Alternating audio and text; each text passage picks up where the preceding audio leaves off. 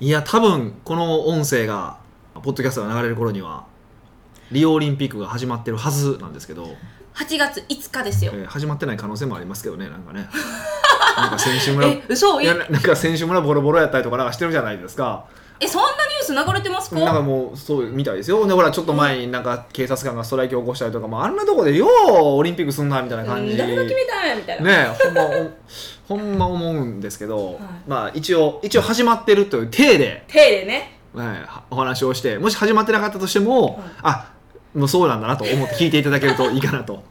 ちょっとね今回あの僕が来週から旅行行ってしまいますんでそうですねええあヒのデさんの夏休みです夏休みをちょっと行かせてもらいますんであのスポーツで最近ちょっと思ってたことがあったんですよ何ですおかかしいんちゃうかなと思ったことがあるんですけどいいですかえドドーピングの話ですかそんなことじゃないそんなことじゃない そんなことはどうでもいいどう でもいいしたかったらしたらええかなと思ってるからあんなもんはねそうじゃなくて、はいアナウンサーですよえあのえスポーツのアナウンサーでよくねサいッカーとかであるんですけど、はいそろそろ得点が欲しいところって言いませんき聞いたことある言うでしょあるはずっと得点欲しいわと思いま せんい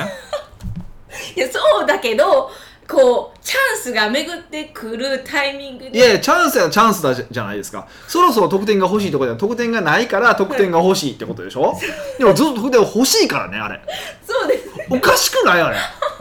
いつそんなん思ういや最近で気づいてしまったんですよおかしいぞとこれはずっと欲し何いをわ言っとんねんとおずっと欲しいわとそれだってビジネス言ったらそろそろ売り上げが欲しいところって言ってるんですよずっと欲しいわほんまやでしょおかしいでしょ置き換えていかないと分かるじゃないですかそうですねそうなんで すよいやふそんなところに疑問も思わなかったや確かに欲しいそろそろって思っちゃうもん聞いててえあ確かにそろそろ欲しいわみたいなもう初めから欲 しいよ初めから欲しいよ P 開始特定とかならないじゃないですだかから欲しいやんずっと欲しいやんだからそろそろ欲しいところじゃなくて欲しいねんずっともう継続して欲しいねんやめてくれとあれは正しくないとじゃあどう言う言えばいいんですかえいつも待っています特典をもみうたい得な点を待ってます。ウェイティング、ウェイティングって言うんですよ、本当。いやそういう中なんていうか生中継で一回やってほしいですねヒデさんがどう中継 するんいやろやー、でみたきないですね。あできんでの僕、かあのー、もうね、スポーツとか見てるじゃないですか。はい誰が誰か分からへんもん、まず。ああ、ーすごいなと思うもん。何々選手が何々しましたとかそうそうそうそうそう、だからすごいやっぱりこう事前に勉強してはると思うんです、ういやそれはそうですよ多分ね特に僕なんかサッカーとか一切興味ないじゃないですかまあ野球でもそうなんですけど、えま何やってたんですかじゃああー漫才い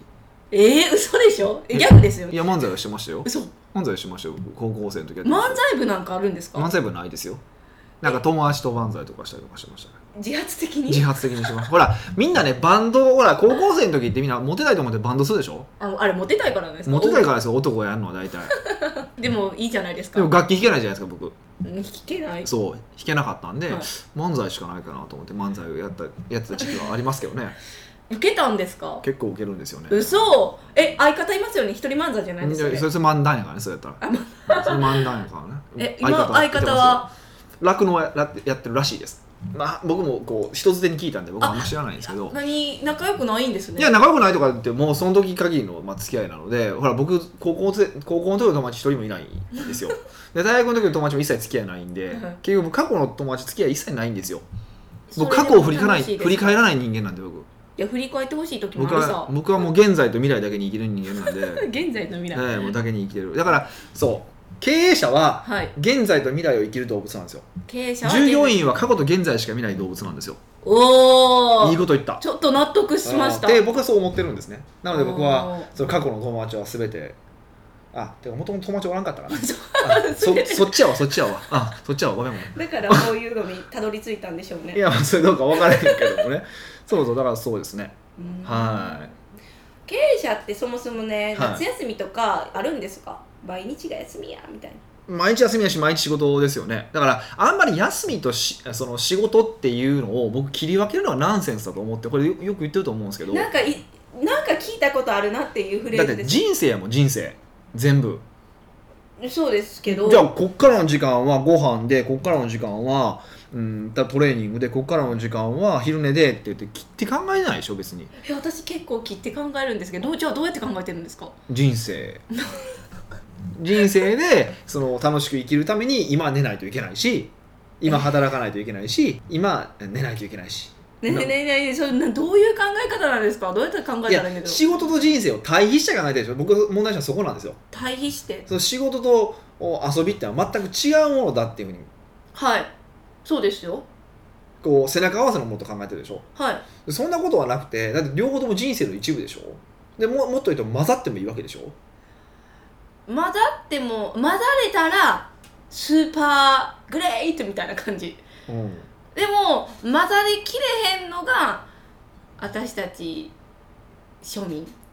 か庶民過去と現在しか見ない庶民そうそうそう従 業員現在しか見れなでも例えば楽しく仕事をしていたらそれはそれでいいわけでしょ、いはいそれだからまああそれは遊びというのかとかその仕事っていうのかっていうのかってちょっとち違うんですだから仕事とか遊びとかっていう切り分け方はおかしくて僕は全部人生って考えてるから、なんていうかないちいちそこを分けて考えないんですよね。うんへえ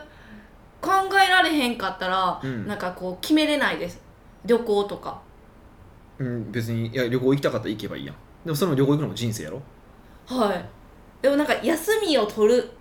は遊びじゃないですか、うん、まあ便宜上休みとかってよく言うけど、まあ、僕も言いますけど、便宜上休みうん、一応ほら世間的には例えば僕が来週から沖縄いいあ今週か今ちょうどあ沖縄からそう多分この音声聞聞かれてる時は多分帰ってきてるるとこだと思うんですけどその沖縄に行くっていうのはまあ一般的に言うと休暇、まあ、休みじゃないですかだかはらまあ休みってことにしてますけどでも別にじゃあ仕事のことを考えないから仕事のこといっぱい考えるわけじゃないですかい、うん下手したら多分俺音声とか映像撮ってんじゃんかなと思ってるぐらいなんで一応持っていくんでね、えー、すごいえそう海をバックに撮ってほしいです、おやりましょうかね。おはいいそれ全然いいんですけど、でそういう感じじゃないですか。はい、うんあんまりその特にやっぱりね自分経営者の場合って会社が、ね、自分の会社なので、はいね、絶えずやっぱそこは意識は向いてるってのもあるんですけどねだからうんあんまりそのなんか遊びと仕事を切り分けて考えるっていうのはちょっとよくわからんなってちょっと僕は思ってるんですよね。じゃあそういう長長期っていうか何日間で普段いるところじゃなくてどっか行くってなったとしてもうん遊びやしその中でも仕事するから遊びと仕事は一緒みたいなうんっていう風な感じなのかななんか、うん、僕難しいそういいなんかなんか難しいですね、うんどういう風に言っていいかが僕も心表表現がしづらいんですけど、ただ単に場所が変わっただけでみたいなうん、だしだから今も僕は仕事をしながら遊んでるつもりだしえ遊んでるつもりえそれトレーニングってことですこれかこれこれも遊んで僕は遊んでるじゃないですかある意味では。私は真剣ですいやいや真剣ですよだってあこれ、かんはい勘違いですよな真剣です私は真剣ですって言ったでしょ、はいってことは仕事は真剣にするものではい遊びは真剣にしないものだと思ってるでしょでもよく人生振り返ってください遊びの方が真剣にやってるでしょそこあそれやそれや分かった今分かった真剣にやることが僕はあの遊びなんですよ全部真剣えヒデさんで僕は仕事も遊びも真剣にやってるから別に一緒なんですよ人生あの遊びも仕事もあーああーでうもん遊びは真剣にやって仕事は適当に給料をもらうためにやればいいやと思ってるから対比して考えるんですよみんなえなんか私公開的にそう思ってるやつって言ってるのと同じじゃないですそかうですよ。っていう、だだだそういうの僕はそうかな、今その時話聞いてお分かりました、それですよ、もう真剣さ真剣、真剣、だから遊びみんな真剣じゃない、結構真剣でしょ、はうん、だから真剣にできることは僕、全部遊びだと思ってるんで、いうーん真剣遊びも真剣仕事も真剣の状態が一番望ましいよねってそ感うじでそすようそねう、だからそれ真剣じゃないですか、でも、真剣でもその真剣の時のモードの使い方が違うじゃないですか、はいやっぱ頭の脳のつ脳のその、ね、モードが使い方が違うから、はいずーっとやっぱりその仕事モードってのダメだし、うんその世間でいう仕事モードね、はい遊びモードっていうのもダメでやっぱこれ両方とも動かないといけないんですよねって話でうんうんそれですよ真剣さですよ真剣さえもう全て僕真面目に真剣に昼寝してますからだからそういうことですようーんうんえじゃあヒデさんは、はいい、つリラックスされるんですか真剣にリラックスしますだから でこ打ってますよね例えば、えっと先月号の,、はいあの月刊エキスパートに出ていただいたあの内田彩さんはいであそこに、まあ、最後に特典で内田彩さんのあのストレッチです、ストレッチというかねあのリストラティブヨガとかを使ったような、あのやり方とかうエクササイズ教えてもらったじゃないですか、はいあれって休息じゃないですかは休息方法でしょ、いはうん、っていうことですいだ何かっていうと,、えっとね、あれ全部そうなんですけど今にフォーカスするっていうことなんですよねだだから遊びながら仕事をかんことを考えるのは絶対ダメでさびさび遊びながらしあーでも考えちゃうな遊んでる時はもう遊んでるんですよスキューバーしてる時はスキューバーするんですよもうその雑念はいらんそうであのメールメルマガを書いてる時はメルマガを書くんですよ集中力半端ないですねででも休憩する時は休憩するんですようんっていうふうに生きていきたいんですよはいでもちろんだから100%できてるとは言わないですようんでそういうふうになっていきたいと思ってるしだからマインドフルネスっていう言葉がよく出てますけど結局そういうそういうことなので今に生きるってことうん未来とかのことを考えるんじゃなくて過去のことを考えるんじゃなくて今これ今だけにフォーカスするっていうことですねうーん今だけにフォーカスして生きていくのは楽しいですかだって楽しいですよえなんで、体現者でしょまあ、体現していきたいなと思ってますよもうもちろん100%ではないですけど、うんで今だけにフォーカスするっていうふうに言い方をするとねなんか未来のことを考えないのかって勘違いされるんですけどああそれ私思いました は違う違う違うそういうことじゃないからだって自分がなりたい自分があるわけでしょいなりたい自分があるわけだからそこに対しては一生懸命今を生きないとそこになれないわけじゃないですか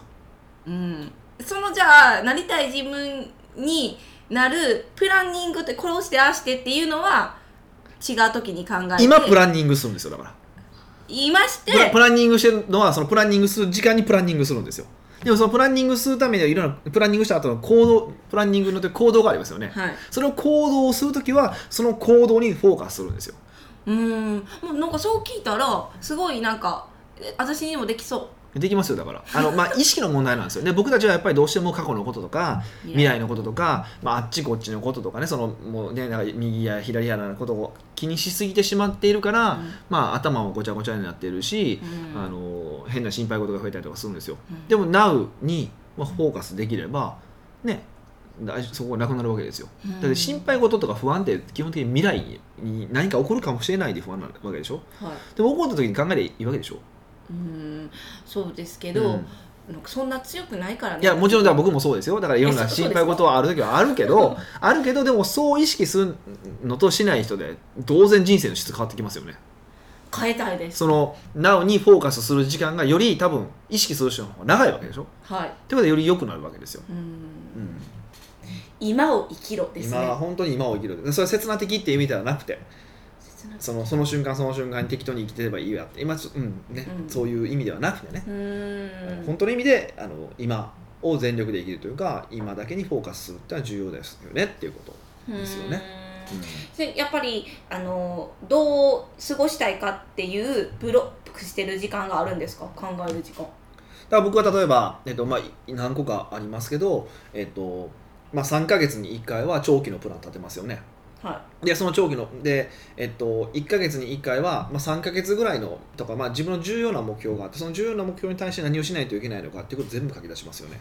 でそれを、えー書き出して頭1週間に1回それをやることを整理して、えー毎朝またやること今日は何をやろうかなっていうのを決めてい、ひたすらその毎日あのそれをやることだけをこなすだけです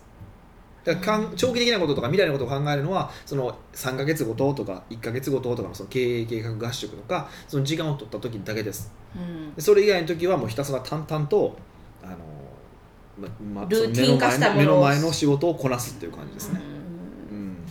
意志強すぎですねだからだからもちろんそれできてない部分もありますよいっぱい迷うこともあるし不安もありますよでも少なくともそう生きようと思って生きてますうんそうやって生きてるからえ過去の自分そう生き始めた頃よりかはやっぱできてきてるのは高いんですかできてきますななんでかという成功と率なんでかというと人って面白くて、はい習慣の生き物だからなんですよ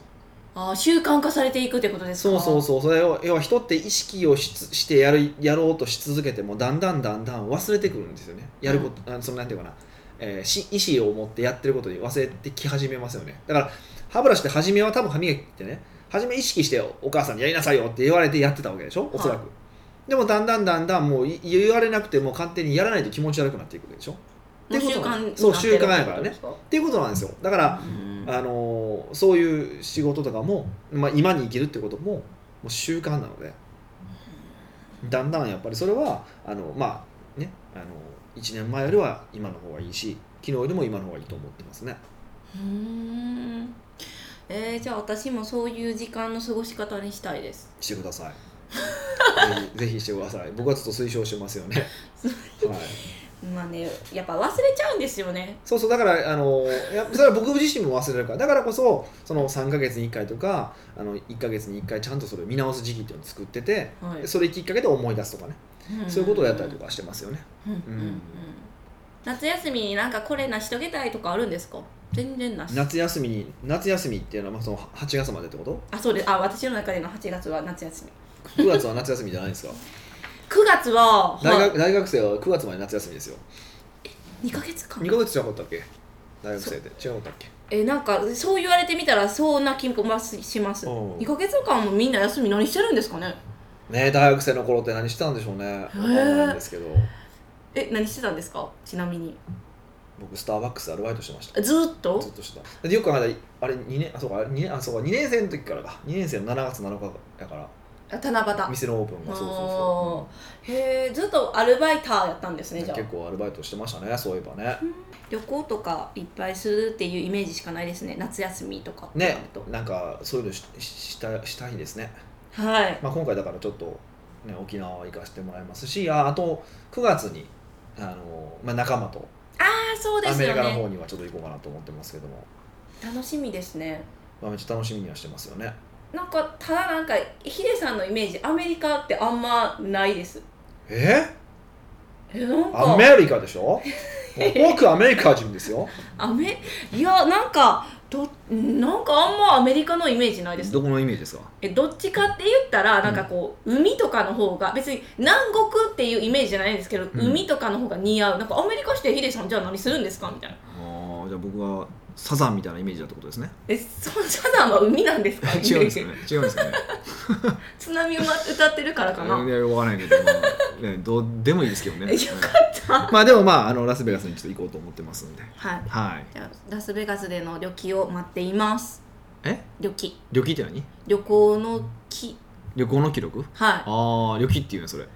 え私が作ったんかなうん、多分作った気がするなそういうのあんま 旅行記とかよく言うけど旅記は言えへんからあちょっと短縮ししすぎましたうんごしめすんぎなさいましたね旅行記待ってます、はい私もタイ行くんではい頑張って行ってください北岡秀樹の奥越えポッドキャスト奥越えポッドキャストは仕事だけじゃない人生を味わい尽くしたい社長を応援しますえー改めまして北岡ですミカですはい今日はねはいまたまたうんニックネームが難しい人が来ました、はい難しいんかなこれはいニックネームうんアンゲーの南京玉スターですんん何言ってないあ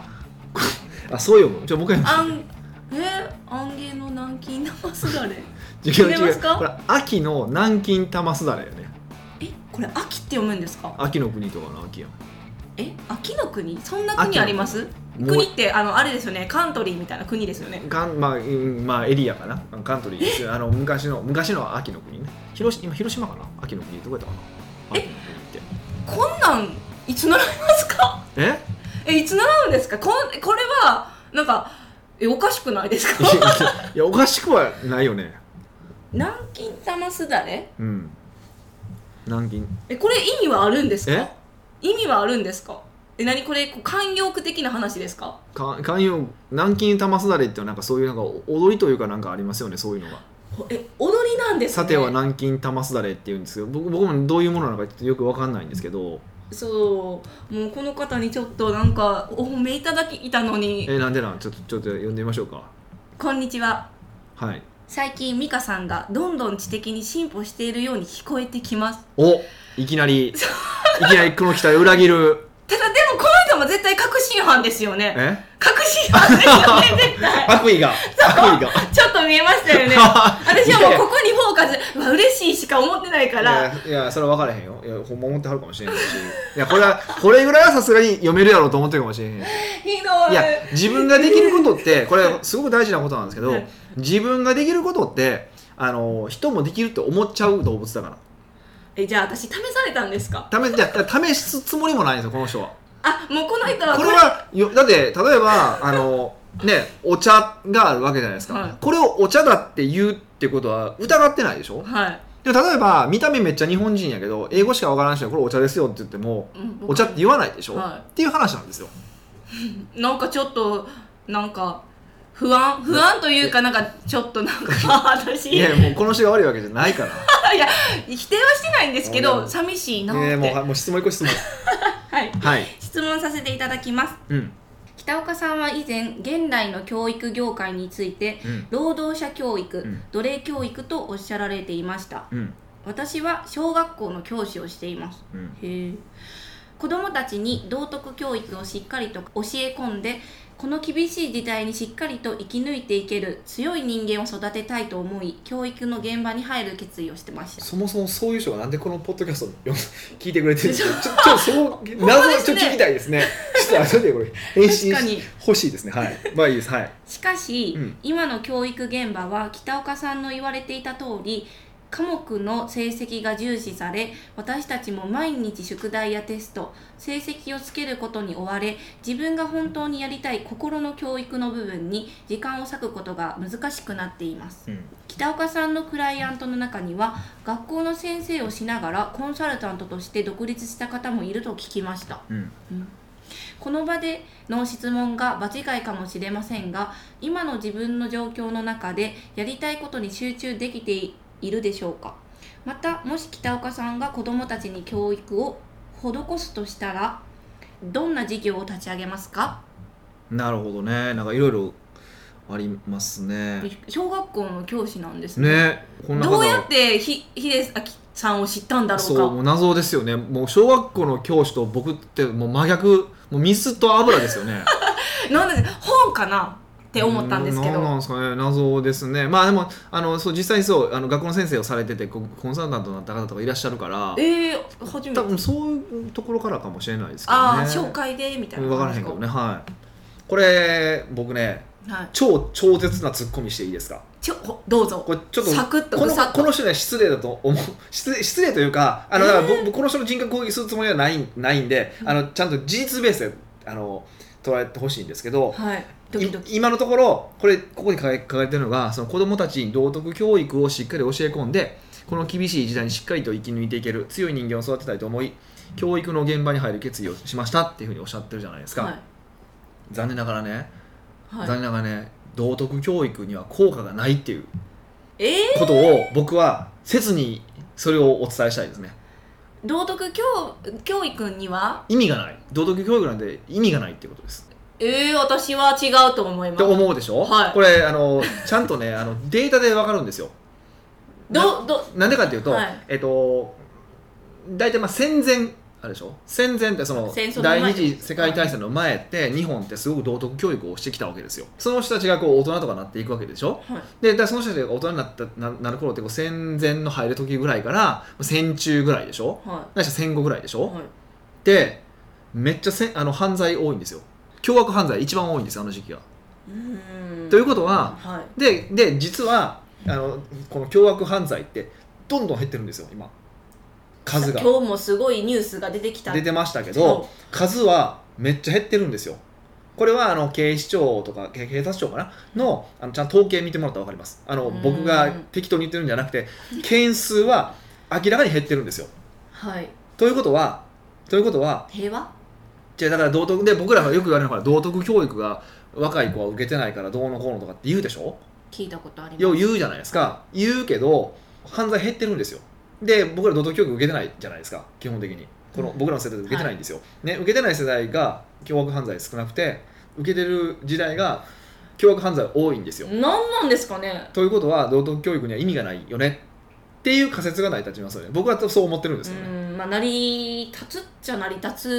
立ついや成り立つ以外ないんですけどね だってなんか認めたくないじゃないんだかでらすそけうどだそうだ綺麗な話だから、はい認めたくないんですけど事実ベースで見たらそうなんですよなななんでなんですかね何がなんでってどういうことどこに対してなんでってえそれは道徳教育をを受けてる人たちは犯罪も多かったじゃないですか、うんで今道徳と教育を受けてないのに犯罪は減少していってるじゃないですかなんでなんいやや道ろみたいな道教育を受けてないのに犯罪が減ってるわけじゃなくて道徳教育には僕は道徳教育と、えーその犯罪犯罪率には因果関係はないだけでしょうんでご飯食えなくなったら盗みますよ人殺しますよ多分っていうことなんじゃないですかシンプルにうーんだからニートとかで問題だ問題だって言うじゃないですか、はあのーって言うんですけどそれってニートで食えるからですよニートで食えるかニーらトで要は家にひ例えば引きこもり引きこもりって言うけど引きこもりで飯食えるんですよ、そうですそれぐら与えいるそうはいそれぐらい豊かな社会になったから引きこもりができるんですよああそれはなんか国的には豊かになったよーっていうな一っつたよってこのとだと僕は思事う実そうそうそうだからあのもちろん引きこもりがその問題か問題じゃないからその話じゃなくて、うんでも事実として豊かになったからこそ引きこもりができるわけですよで昔はできなかったんですよそもそもうんひ引きこもり込んかだらもう食べられへんし飢え死に飢え死にうんで親も別に食わしてくれるわけじゃないし飢え死になんですよ、うんっていう世界なんですよね、じゃあそもそももう道徳教育って何なんってなるじゃないでうすか、ん、だから僕は意味がないと思ってますよいや道徳教育って何を教えることが道徳教育いやまあそれだかららそれもいろんな種類があるからあ流派とかがあるんですか、まあ、流派というかそれはうんいろんなあれがありますよ、考え方とかもあるから何とも言えないですけど少なくとも学校でやってきた道徳教育に関しては大失敗してますよねっていうことですよねうんでも少なくとも僕ら、まあ、道徳教育でいくとねその例えばご飯を食べる前に「いただきます」って言いましょうとかねはい自分がやられて嫌なことは人にやらないでおきましょうとかね、はいそういうことは幼稚園で言われてるじゃないですかだからそのレベルはやってますよもちろんでそれは親にも言われるわけじゃないですかっていう話じゃないですかだから道徳教育の話じゃないですよそそれは多分先生も言われてたと思うんですようーんそうですねそうそうそうだから道徳教育には意味がないっていうのが僕の考え方でで要求その範囲をどこに取るかなんですよ、うんまあ、それで言うと、はいなんかその戦前の教育は良かったとかって言ってその戦前の教育をまた今に復活させようみたいなことを言ってる人とかっていてるんですけどへーそうその数字を見る限り僕はどうなのかなっていうふうにやっぱ思ったりとかおーするんですよだからうんちょっと僕政治発言はしたくないので あれなんですけど少なくともあのそういうのは意味がないっていうことはそのさ少なくとも犯罪を抑止する効果は薄いよねうんっていうふうにあ思ってますだからもちろんね愛国教育どうのこうのとかまあいろいろあると思うから、ちょっとそその辺は僕知らないですようん少なくともこの道徳って観点で見た場合ちょっとそこは違うんじゃないのっていう感じはちょっと僕はしてますね。はいはい。じゃあちょっとそろそろあの質問ちゃんと戻らないといけないんでそ戻うでりますすけよど。なんか暗くなるじゃないチーンっていや私いだやって暗してくる暗くなりねたなんかだどうじしたらいいんやろ事実ベースデータベースで喋ってるだけだから科学あ的根拠の科学的根拠だからねあのそこだけ喋ってるからね別にえっとそうですよねだからこの場でのその質あ間違いかもしれませんが今の自分の状況の中でやりたいことに集中できるでしょうかまあね、勤められているのでね、はい集中するってことは難しいと思うけど、はいでも自分が、まあ、何を伝えたいのか何を伝えるべきなのかってことを決めてそこはちゃんとベースに置くっていうことだと思うんですねだからその後の、まあ僕が、えっと、子どもたちに教育を施すとしたら、まあ、どんな事業を立ち上げますかっていう、うんえーことなんですけど、えっと、これちょっと、まあ、思ってるところがあって要は多分子供がやらないといけないことは何かっていうと読み書きそろばん要は基本的なそろばんって別に計算計算って意味でね読み書きそろばん 読んで書いて、はいえーその計算をするっていう基本的なスキルでここに僕は論理的能力と、えっと、こ論理的思考とコミュニケーション能力、これが揃えば、まあ、合計5つですよね、はいこの合計5つが基本的に揃えば僕は教育は完了だと思ってるんですね。 4番目論理的思考うんが、あの難しいんじゃないんでしょうか難しいんじゃないでしょうかいやそれを教えるの まあでもこれはね頭の使い方なんですよ実は論理的思考っていうのは。特に日本日本の場合はその訓練の場が少ないんで、はいそれを訓練さえすればうんあの論理的思考は僕はできると思ってるし今実際できるんですよね。あの10代真剣しゃべり場とかあるじゃないですかああいうのをみんなでやった方がいいってことですかあれはもう全然ダメです。あかんのやあれも感情論で全部言ってる から全然そうそうそうそう感情論でやってるからあれはだからロジカルじゃ全くないんですね。えじゃあロジカルシンキングコンテストみたいなですかうーんまあそれもね本当にロジカルな人がやってくれれば全然いいんですけど違うからだからねあれなんでえすけどうやどって教えますかじゃあまあいろんな方法は実はありまして、はい僕ちょっとこの5つを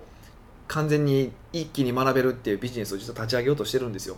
うわ偶然最後のそうそう質偶然問のそうそうそうつながってるじゃないです偶然かそうなんですよだから新規事業で今これやっててえそれは子供にですかこ子供向けに子供だけじゃないですけどね、まあ、こ子供子供も含めてあ子供からじゃあ大人までできるっていうや感りじたですいなかと思ってるんですよでえ今それをやるために動いててだからどれぐらいがかりで、ね、の時間かかるかわからないですないんですけど、まあうんその子供の教育事業を、まあ、始めてるのは始めてる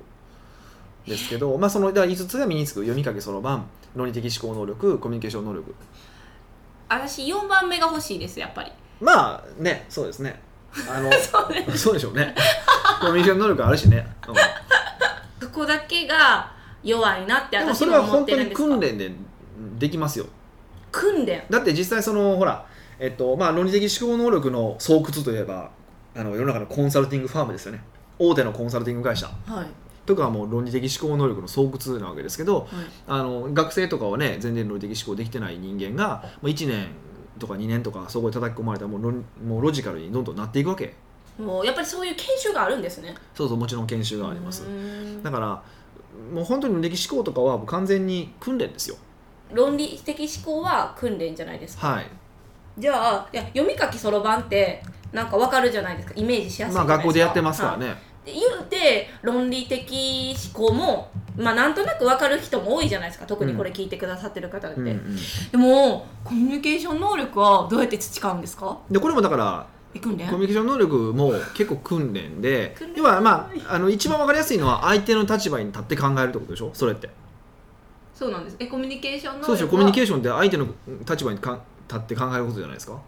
うんそうですねそそうれをを訓練するってことですそかれももうそれも意識の訓練でかなりできるようになりますもちろん全部じゃないですけどかなりできるようになるから少なくとも大人、ね、やっぱり子供の時にそれをその癖をつけておけば相当早く身につけられると思いますよえただ生きていく中で、はいそんなに人の立場になって考えないっていうシチュエーションの方が多いき多いんですかうん、普段おいやだって考えないといけない時の方が多いんですけどみんな考えてないんですよ考えてるつもりなんですよほとんどつもりなんですかつもりなんですよ考えてないわけじゃなくつもりなんです考ねえてるつもりなんですよほとんどがえじゃあもう的外れやでそれみたいな感じなんですかまでも世の中見てくださいよ95%的外れの人ばっかりでしょあそっかいやじゃあつもりなんですねてっきり考えられてないんやって思ってましたああ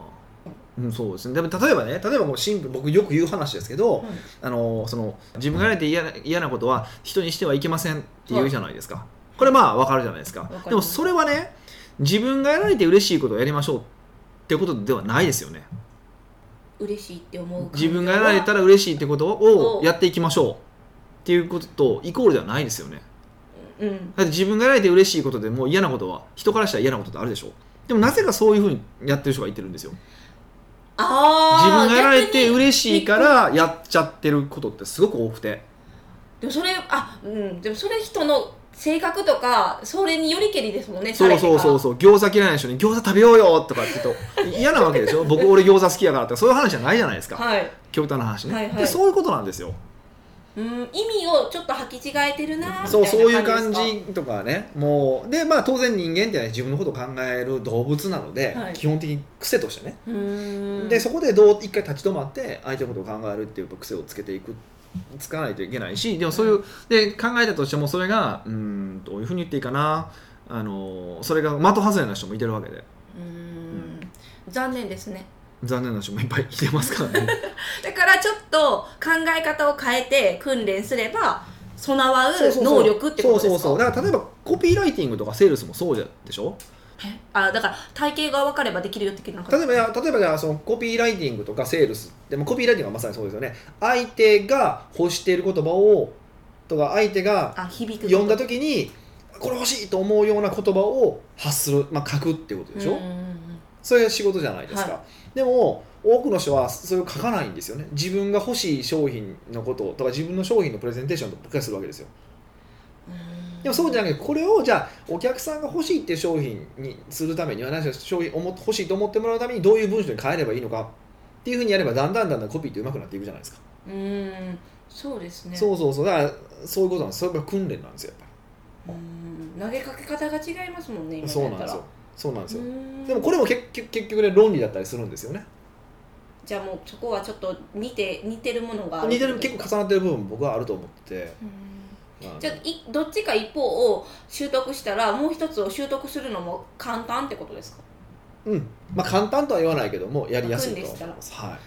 い、へえそのあの学校なんですかよくわからないけどそのコミュニティうはんいつ、コミュニティなんですかえいやひヒデさんがしようとしてるあビジネスあのビあビジネスね、はいはいはいはいはいつ開校開校って言ってないですかいやもう早くしたいんですけどねなかなかねさまざまなこう障壁がありましてですね やっぱ一つのビジネスを立ち上げるのにはそういう衝撃があるんいやです特にか今回はね今回今回はちょっとすすっごいいろいろ緻密に考えて作ってるので余計ですねあの邪魔とかされるとかそそうういそううのじそゃんなないんじゃそんなんじゃないですそんな別に国家権力と僕戦うようなことはしないですしそれを政治発言してるのはそういうことだし、はいあそういうことではなくてそういうことではなくて、やっぱりそのちゃんとしたものを提供したいと思ってるし特に子供向けなのでその大人に対してその提供するのがやっぱり全然意味が違うわけですよあメインは子供なんです、子ね、供です子供ですと思ってるんでへーなので結構あの緻密にやってるんで結構大変いえでも早く見たいですや早くしたいんこっちからですよ早くしたらしたいんですけどねはい早くしたいしまだテストは ねこれからしていこうと思ってるんで目標はいつぐらいですかえ今年中には何とかしたい形一旦形にはしたいなと思ってます大きく広げるのは別としてあと5ヶ月ぐらいではちょっとしたいなと思ってますけどね結構働きますねでも働いてる結やん局は働きます今だかねら働いてるやん 俺ねというそうなんですというねことですよそぜひその時は秋の南京玉すだれさんもねいらっしゃってくれたらいいのに、まあそうですね見てもらえるといいかなと思いますけども、はいまあだからねあのぜひ読み書きそろばんうん論理的思考そしてコミュニケーション能力っていう観点で見てもらえるとちょっといいんじゃないかなというふうに思います。はいはい、奥越ポッドキャストではあなたのビジネスに関する悩みはもちろん聞きたいけど誰に聞いたらよいかわからない素朴な疑問など北岡がサクッと時にぐさっとお答えいたしますうん、お答えします。ぜひ質問フォームよりお問い合わせくださいあはい、お待ちしておりますお願いしではありがとうございました。りがとうございます